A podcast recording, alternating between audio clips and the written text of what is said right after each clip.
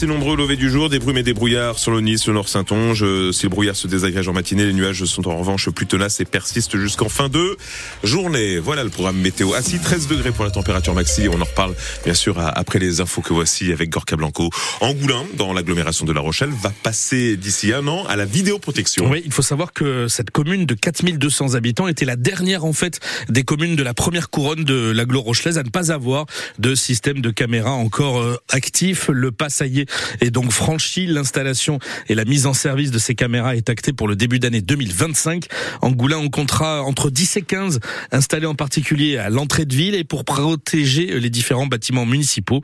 Il fallait combler un vide et répondre aussi à la demande des citoyens, justifie le maire Jean-Pierre Nivet. On a deux axes. L'axe qui consiste à participer à la protection du sud de la Rochelle en, en entrant dans un maillage de vidéoprotection déjà adopté par d'autres communes.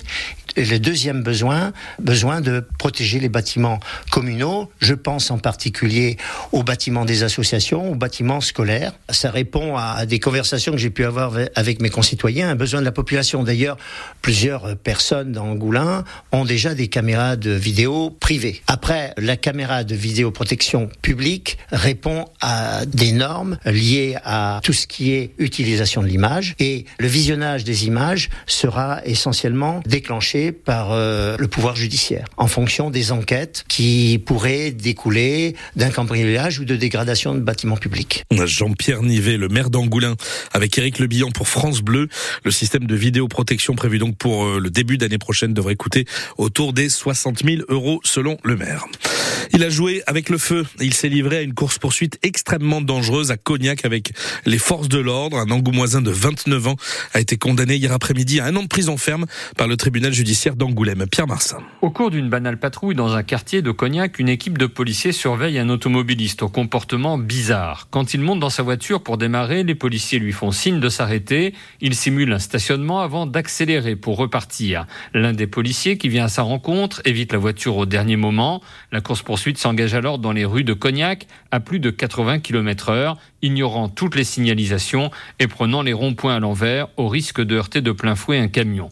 Pour assurer la sécurité des automobilistes, on est en début d'après-midi, en plein centre-ville de Cognac, les policiers décident d'arrêter la poursuite alors que le fuyard s'engage sur la nationale 141 en direction d'Angoulême. Les gendarmes le retrouveront chez sa sœur à Nersac. Une perquisition dans le véhicule permet de retrouver plusieurs paquets de cannabis. Multirécidiviste, il a 19 condamnations à son casier. Il a été condamné cette fois à un an d'emprisonnement et maintenu en détention. Son permis de conduire a été annulé avec interdiction de le repasser d'ici un an alors qu'il Le compte rendu d'audience est signé Pierre Marsat pour France Bleu. On reste à Cognac où le club de rugby local qui évolue cette saison en National 2 s'est invité bien malgré lui à la rubrique des faits divers. Le week-end dernier, à cause d'un violent accrochage à la mi-temps euh, du match face à Limoges, le ton est sérieusement monté entre le vice-président du club Limougeau, Romain Détré, et Adrien Buononato, le coach de Cognac. Le premier reconnaît avoir tenu des propos obscènes et insultants, mais porte plainte derrière pour le coup de poing qu'il a reçu en retour de la part d'Adrien Buononato et qui lui occasionne, selon un médecin, jusqu'à 10 jours d'ITT. Adrien Buononato, que nous avons contacté, lui se dit euh, serein. Il explique que tout le monde a vu le comportement euh, déplacé du dirigeant de l'USAL. On va reparler de cette affaire dans le prochain journal de France Bleu à 6h30. C'était il y a tout juste 20 ans, au cœur de l'hiver 2004. Une mystérieuse organisation sème à l'époque la panique jusqu'au plus haut sommet de l'État. Pendant trois mois, le groupe AZF va réclamer jusqu'à 8 millions d'euros de rançon en menaçant de faire sauter des TGV si l'argent n'est pas versé. Pour prouver son sérieux, AZF ira jusqu'à déposer deux bombes actives que les services de déminage parviendront à désamorcer à temps. Et puis AZF disparaîtra dans la nature tout aussi mystérieusement qu'il était apparu. Aujourd'hui, 20 ans plus tard, c'est un chef d'entreprise et son assistante qui comparaissent devant le tribunal correctionnel de Paris. AZF, c'était eux. Ils avaient imaginé ce scénario pour obtenir de l'argent suite à la faillite de leur petite entreprise. Jean-Philippe Degnon. Mon gros loup, ne prenons pas de risques inutiles. Donne-moi tes instructions. Signé Suzy. C'est ainsi dans les pages petites annonces du journal Libération que le groupe AZF, alias Suzy, échangeait avec la police, alias Mon gros loup. AZF se présentait comme un groupe de pression laïque, éthique et politique. Leurs moyens d'action semblaient sérieux.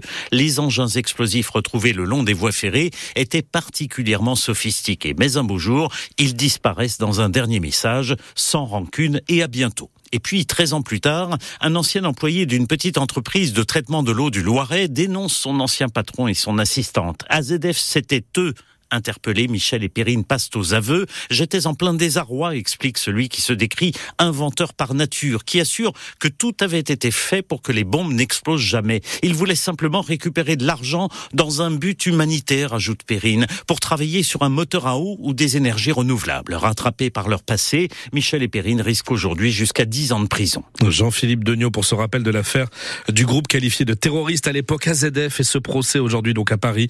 Des infos que vous retrouvez également sur francebleu.fr et sur l'appli ici. C'est l'une des, des, premières nouvelles brigades de gendarmerie annoncées par Emmanuel Macron. Et une des neuf premières en Nouvelle-Aquitaine. La brigade mobile de Val-de-Cognac sera opérationnelle le 1er mars. Son personnel a été officiellement accueilli hier lors d'une cérémonie organisée à la caserne Battesti de Mérignac en Gironde. Vous retrouvez les images sur francebleu.fr et notamment des images de l'intérieur de ce qu'est une brigade mobile. Il s'agit de camions aménagés en camping-car pour permettre aux gendarmes de sillonner leur secteur de surveillance tout en accueillant le public dans de bonnes conditions. Euh, un mot de sport, il y a du basket ce soir, le championnat de Pro B, match en retard de la 20e journée pour le Stade Rochelet, déplacement du côté de Boulazac en Dordogne et c'est un choc puisque les Périgourdins sont troisième avec un bilan de 18 victoires et deux défaites. Les Maritimes comptent trois succès de plus que leur euh, adversaire du jour. Une victoire du leader maritime le rapprocherait donc encore un petit peu plus d'une montée en Pro A. Coup d'envoi 20h ce soir pour ce match Boulazac Stade Rochelet en Pro B.